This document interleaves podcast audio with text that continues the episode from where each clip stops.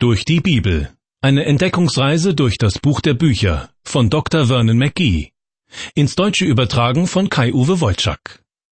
Herzlich willkommen zur Sendereihe Durch die Bibel. Schön, dass Sie eingeschaltet haben.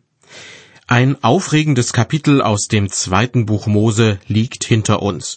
In Kapitel 14 wurde darüber berichtet, dass der ägyptische Pharao nach den zehn schweren Plagen, die Gott über sein Land kommen ließ, noch immer nicht genug hatte. Im Nachhinein ärgerte er sich darüber, dass er die Israeliten gehen ließ. Zitat aus dem Bibeltext Warum haben wir das getan und haben Israel ziehen lassen, so dass sie uns nicht mehr dienen?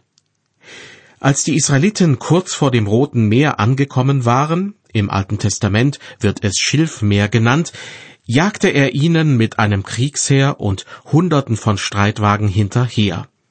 Womit er nicht gerechnet hatte, dass Gott die Israeliten trockenen Fußes durch das Meer hindurchziehen lässt. Als die Ägypter ihnen folgten, schloss sich die Furt wieder und sie ertranken in den Fluten. Wie die Geschichte weitergeht, erfahren Sie gleich aus dem zweiten Buch Mose, Kapitel 15. Mutig, mit trockenen Füßen, aber klopfenden Herzen sind die Israeliten am anderen Ufer des Schilfmeeres bzw. des Roten Meeres angekommen. Wahrscheinlich können sie noch gar nicht fassen, was da vor ihren Augen und hinter ihrem Rücken passiert ist. Vor ihnen hat sich das Wasser des Meeres regelrecht gespalten. Das Wasser war ihnen eine Mauer zur rechten und zur linken, heißt es in Kapitel 14, Vers 22.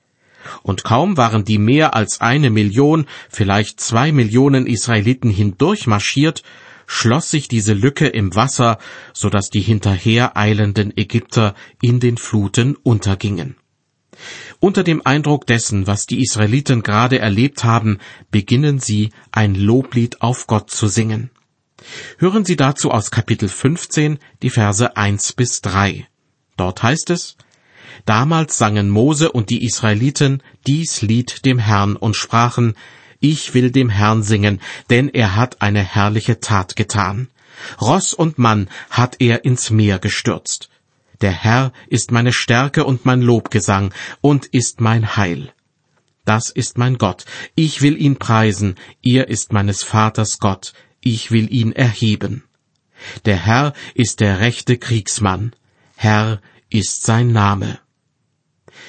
Das muss ein Lobgesang gewesen sein, so richtig aus vollem Herzen und mit strahlenden Gesichtern. Dabei sind es doch dieselben Leute, die nur wenige Stunden zuvor Mose dafür verantwortlich gemacht hatten, dass er sie aus Ägypten und damit aus wenigstens halbwegs gesicherten Lebensumständen herausgeholt hatte. Gab es denn nicht genügend Gräber in Ägypten, fragten sie Mose, dass du uns in die Wüste geführt hast, damit wir dort sterben? Während ich noch den Kopf schüttele über den Wankelmut der Israeliten, frage ich mich, ob ich in anderen Situationen nicht schon ähnlich wankelmütig war. Und dabei ging es nicht einmal um Leben oder Tod. Der Durchzug der Israeliten durchs Schilfmeer wird übrigens auch vom Apostel Paulus im ersten Korintherbrief aufgegriffen und seltsamerweise mit der Taufe verknüpft.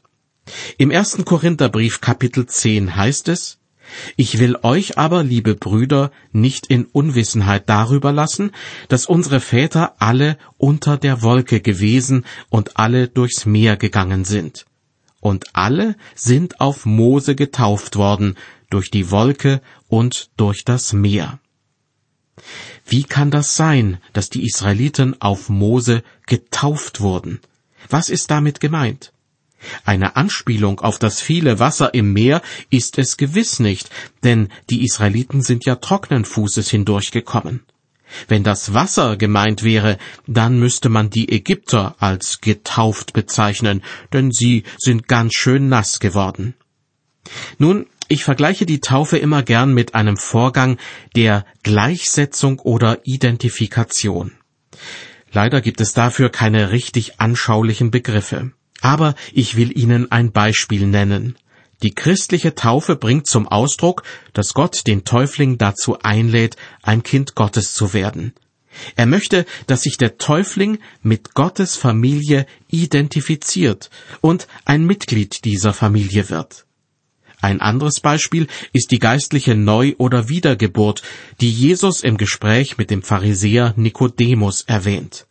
Jesus sagt, es sei denn, dass jemand geboren werde aus Wasser und Geist, so kann er nicht in das Reich Gottes kommen.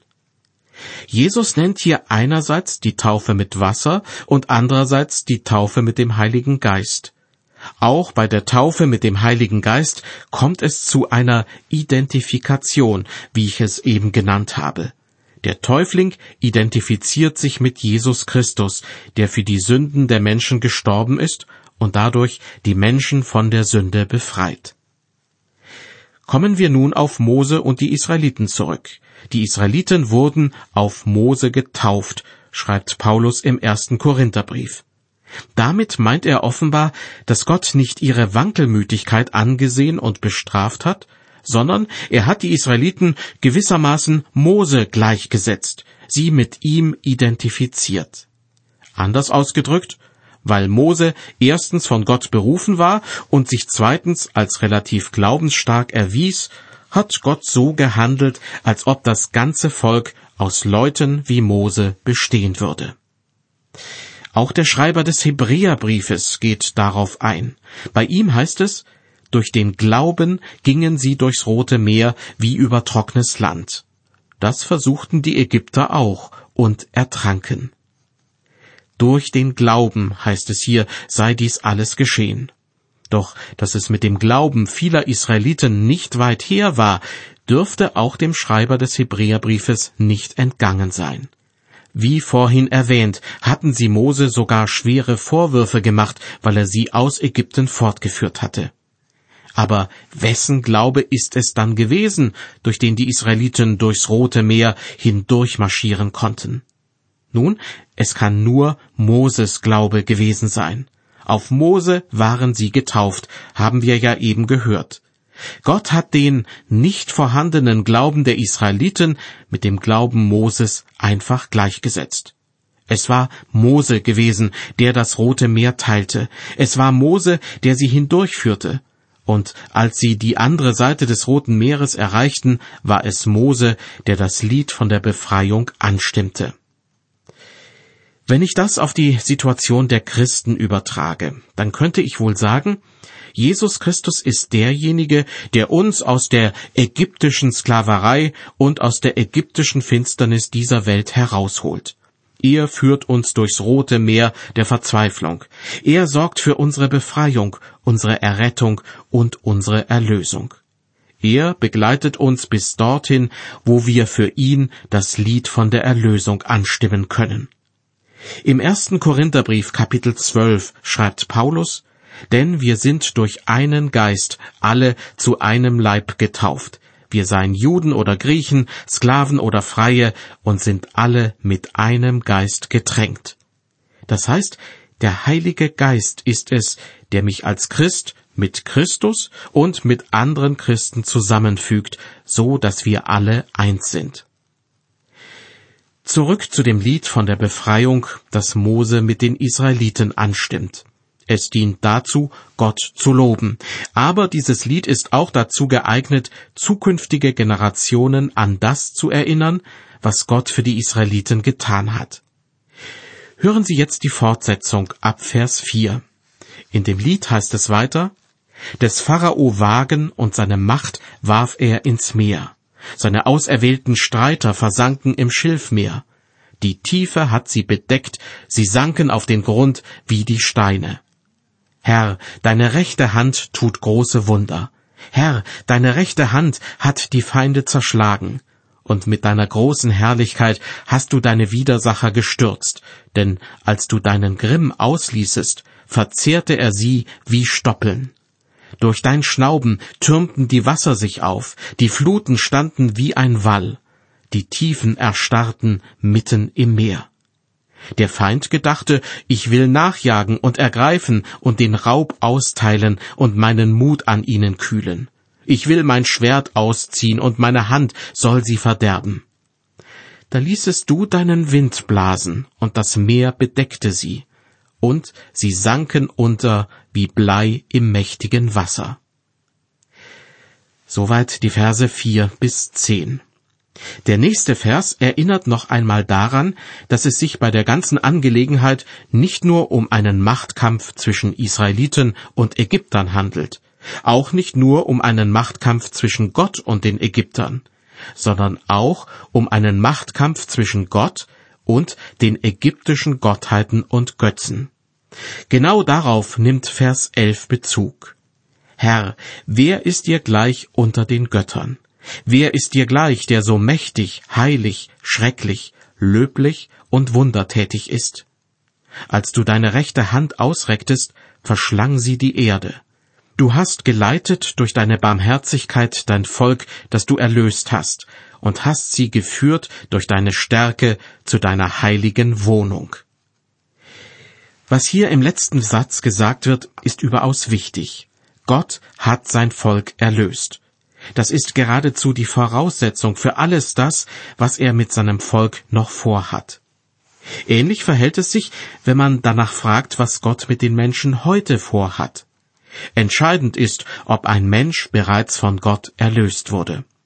Anders ausgedrückt, ob dieser Mensch es zugelassen hat, dass Jesus ihm seine Sünde vergibt.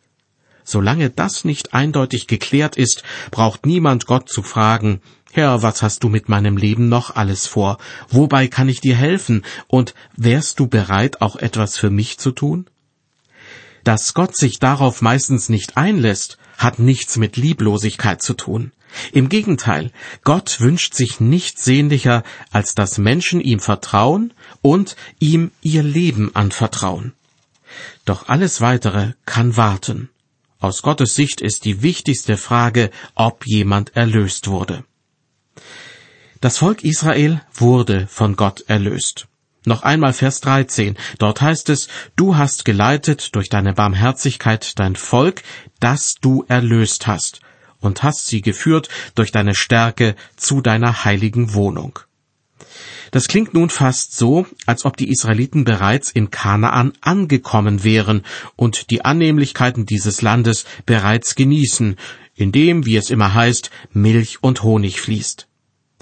Aus Gottes Sicht ist diese Art zu formulieren auch vollkommen angemessen, denn er weiß ja, dass er die Israeliten auf jeden Fall dorthin führen wird. Auch im Neuen Testament wird über das Gute, was Gott für die Christen bereithält, manchmal so gesprochen, als ob dieses Gute schon vorhanden wäre. Meines Erachtens ist das ein Ausdruck des absoluten Vertrauens auf Gott, ein Ausdruck großer Heilsgewissheit. Hören Sie jetzt noch den Schluss des Liedes, das Mose zusammen mit den Israeliten anstimmt, nachdem sie das Rote Meer durchquert haben.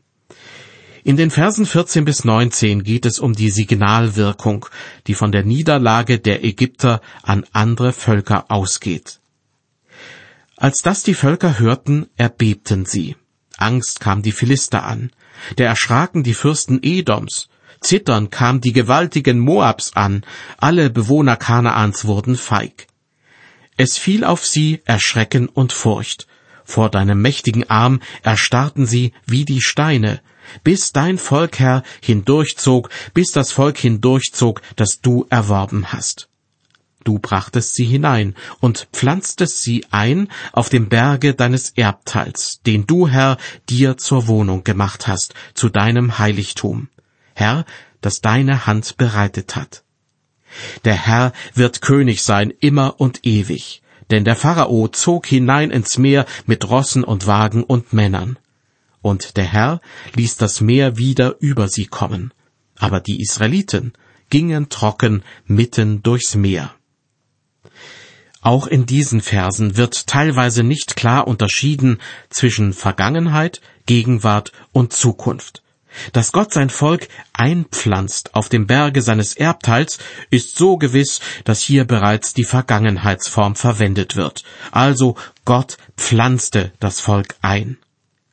In den nächsten beiden Versen wird uns nun eine Dame vorgestellt, die uns Mose und Aaron bisher verschwiegen haben, nämlich Miriam, ihre Schwester. In den Versen 20 und 21 wird über sie berichtet, Da nahm Miriam, die Prophetin, Aarons Schwester, eine Pauke in ihre Hand, und alle Frauen folgten ihr nach mit Pauken im Reigen. Und Miriam sang ihnen vor, Lasst uns dem Herrn singen, denn er hat eine herrliche Tat getan. Ross und Mann hat er ins Meer gestürzt. Was für eine wunderbare Stimmung muss das gewesen sein, als die Israeliten das Rote Meer hinter sich lassen konnten und ihrem Gott zur Ehre Loblieder sangen. Was sie erlebt haben, so könnte man denken, muss ihnen doch Jahre und Jahrzehnte lang Mut und Kraft gegeben haben bei allen Schwierigkeiten, die noch auf sie zukommen sollten. Doch so ist es leider nicht. Sie sind gerade einmal drei Tage in der Wüste unterwegs und schon sind sie der Verzweiflung nahe. Der Anlass dafür? Sie leiden an Durst. Aber ist das auch ein Grund dafür, verzweifelt zu sein, wenn man den großen und mächtigen Gott an seiner Seite weiß? Vers 22. Mose ließ Israel ziehen vom Schilfmeer hinaus zu der Wüste Schur. Und sie wanderten drei Tage in der Wüste und fanden kein Wasser. Ich kann mir gut vorstellen, was sich die Israeliten in dieser Situation gedacht haben. In Ägypten war alles besser. Zwar gibt es dort auch trockene Gegenden, doch andere Landstriche verfügen über Wasser in Hülle und Fülle. Und an manchen Stellen, wo Wasser fehlt, gibt es ausgeklügelte Bewässerungssysteme. Ganz anders sieht es dort aus, wo die Israeliten jetzt gelandet sind. Ihre Wasservorräte sind fast aufgebraucht, die Zisternen Ägyptens in weiter Ferne und ihre Suche nach frischem Trinkwasser in der Wüste erfolglos. Diese niederschmetternde Erfahrung lässt sich mit dem vergleichen, was Christen manchmal kurz nach ihrer Bekehrung erleben. Sie stellen fest, dass die Zisternen Ägyptens in Anführungsstrichen zwar nicht zufriedenstellend sind, aber anderes frisches Trinkwasser haben sie noch nicht gefunden. Das ist eine Zeit, in der die Seele unter Durst leidet. Paulus schreibt im Philipperbrief Kapitel 3, aber was mir Gewinn war, das habe ich um Christi willen für Schaden erachtet. Und dann offenbart Paulus drei Verse weiter einen großen Durst, ein riesiges Verlangen, das in ihm entstanden ist. Er schreibt, Ihn, Jesus Christus, möchte ich erkennen und die Kraft seiner Auferstehung und die Gemeinschaft seiner Leiden und so seinem Tode gleichgestaltet werden. Das ist die Erfahrung, die Kinder Gottes machen, wenn sie erlöst sind. Erst die Erkenntnis, dass das, was ihnen vorher wichtig war, in Wirklichkeit ziemlich unwichtig ist. Und dann der Durst nach etwas Besserem. Dieser Durst wird nicht immer sofort gestillt weil Christen manchmal an der falschen Stelle suchen, weil sie nur nach einem billigen Ersatz suchen für das, was sie kurz vorher aufgegeben haben, oder weil sie zu schnell aufgeben und zurück wollen zu den Zisternen in Ägypten. Dabei ist doch Jesus die richtige Adresse. Er sagt, wen da dürstet, der komme zu mir und trinke. Soweit ein kleiner Ausflug ins Neue Testament. Noch einmal kurz zusammengefasst. Auch erlöste Christen können im übertragenen Sinne Durst leiden. Nämlich dann, wenn ihnen einerseits das, was ihnen einmal wichtig war, nichts mehr bedeutet. Aber wenn sie andererseits noch nicht entdeckt haben, dass Jesus ihren Durst in allen Lebensbereichen löschen will. Zurück zu den Israeliten im zweiten Buch Mose, Kapitel 15. Sie befinden sich in der Wüste und leiden ganz real unter Durst. Ich lese weiter ab Vers 23. Da kamen sie nach Mara, aber sie konnten das Wasser von Mara nicht trinken, denn es war sehr bitter.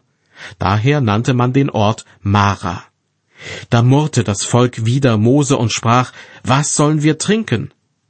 Er schrie zu dem Herrn, und der Herr zeigte ihm ein Holz, das warf er ins Wasser, da wurde es süß. Dort gab er ihnen Gesetz und Recht und versuchte sie und sprach, Wirst du der Stimme des Herrn deines Gottes gehorchen und tun, was recht ist vor ihm, und merken auf seine Gebote und halten alle seine Gesetze, so will ich dir keine der Krankheiten auferlegen, die ich den Ägyptern aufgelegt habe denn ich bin der Herr, dein Arzt. Durst zu haben, das ist die erste negative Erfahrung, die die Israeliten machen, nachdem sie auf der anderen Seite des Roten Meeres angekommen sind. Wasser zu bekommen, das sich dann jedoch als so bitter erweist, dass man es nicht trinken kann, ist die zweite Erfahrung. Beides erleben sie, obwohl sie doch Gottes erlöstes Volk sind, obwohl Gott an ihrer Seite ist und sie durch die Wüste führt. Also handelt es sich um Erfahrungen, die Gott ganz bewusst seinen Leuten zumutet. Auch Christen können so etwas erleben, dass sie im wahrsten Sinne des Wortes bittere Erfahrungen durchmachen, für die es scheinbar keine vernünftigen Begründungen gibt. Auch mir ist es schon so ergangen, dass ich Gott manchmal gefragt habe, Herr, warum mutest du mir das zu? Warum lässt du diesen oder jenen Kelch nicht an mir vorübergehen? Und auch heute im Rückblick kann ich einigem, was in meinem Leben passiert ist, keinen Sinn abgewinnen. Ich weiß nur, dass Gott auf diese Weise niemanden bestrafen will, sondern Gott möchte damit seine Leute erziehen und auf eine andere Situation vorbereiten. Bildlich gesprochen, wer mit Jesus auf dem Weg ist, muss damit rechnen, unterwegs an Mara vorbeizukommen. Doch unsere Verlegenheiten sind nicht selten Gottes Gelegenheiten. So ist es auch bei den Israeliten gewesen. Ausgerechnet in Mara, wo es nur bitteres Wasser gab, hat er ihnen eine wichtige Lektion erteilt. Sie sollen sich bitteschön an Gottes Gebote und Gesetze halten.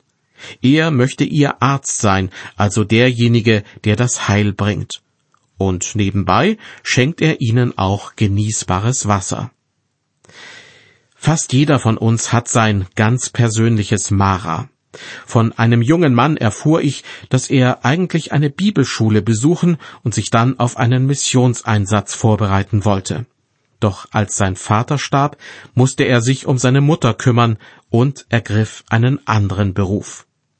Noch ein anderes Beispiel. Eine relativ junge Frau kam in die Gemeinde, in der ich Pastor war, und kümmerte sich vorbildlich um die Jugendarbeit.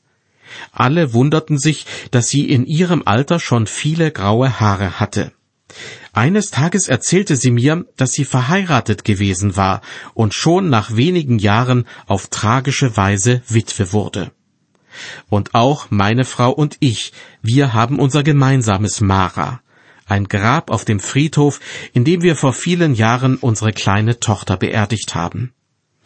Meine Erfahrung ist, ohne dass ich Ihnen damit Angst machen möchte. An dem einen oder anderen Mara kommt wohl keiner von uns vorbei. Wir können diesen Ort nicht umgehen, nicht überspringen und auch keinen Tunnel darunter anlegen. Wenn man biblische Texte auslegt, sollte man sich davor hüten, manche Vergleiche überzustrapazieren. Dennoch drängt sich mir im Zusammenhang mit dem Erlebnis der Israeliten in Mara ein weiterer Vergleich auf. In Vers 25 wird berichtet, dass das Wasser dadurch wieder süß, also trinkbar wurde, indem Mose ein Stück Holz hineinwarf.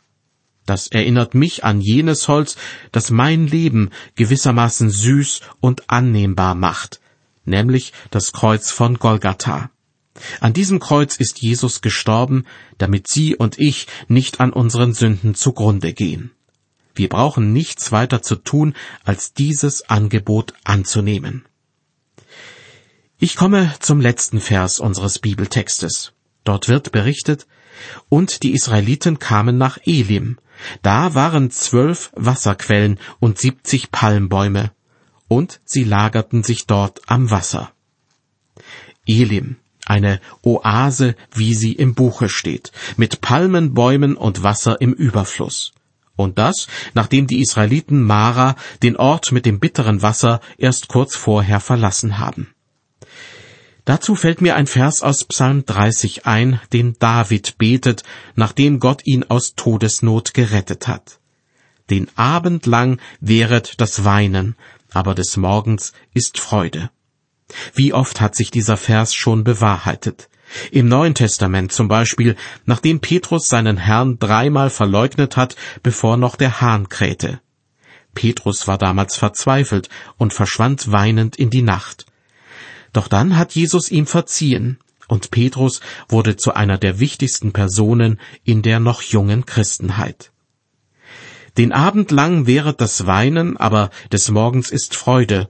Das haben auch Paulus und Silas erlebt. In Philippi saßen sie im Gefängnis, als sich plötzlich um Mitternacht ein Erdbeben ereignete und die beiden befreite. Vorhin habe ich Ihnen gesagt, dass wohl niemand in seinem Leben an dem einen oder anderen Mara vorbeikommt, also an bitteren und schmerzhaften Erfahrungen. Aber es gibt auch ein Elim, einen Ort oder eine Erfahrung, die uns Entspannung schenkt und durchatmen lässt. Ja, ich denke, wer gemeinsam mit Gott unterwegs ist, wird sowohl in Mara wie auch in Elim einen Zwischenstopp einlegen. Josef ist es zum Beispiel so ergangen, von seinen Brüdern nach Ägypten verkauft und dort ein einflussreicher Mann geworden. Mose als kleines Kind auf dem Nil ausgesetzt und dann von Gott zum Anführer der Israeliten berufen. Elia und David fallen mir ein, aber auch manche Evangelisten und Missionare. Mara und Elim gehören zum Leben dazu. Der schottische Pastor und Liederdichter George Matheson hat einmal einen wunderbar lakonischen Satz gesagt. Er lautet, wo ein Regenbogen entsteht, muss es auch regnen. Damit wollte er zum Ausdruck bringen, Bevor Gott uns ans Ziel bringt, werden wir viel Schönes, aber auch viel Schweres erleben. Wie die Israeliten auf ihrer Wüstenwanderung, die zuerst nach Mara und dann nach Elim kamen. Die Wüstenwanderung der Israeliten als Gleichnis für das Leben der Christen, ist das eigentlich redlich und erlaubt? Jawohl, ist es. Der Apostel Paulus macht in seinen Schriften häufig davon Gebrauch und schreibt ausdrücklich im ersten Korintherbrief, dies widerfuhr ihnen, den Israeliten, als ein Vorbild. Es ist aber geschrieben uns zur Warnung, auf die das Ende der Zeiten gekommen ist. So werden wir uns auch in der nächsten Sendung, in der es um das zweite Mosebuch Kapitel 16 geht, einiges für unser eigenes Leben abgucken können.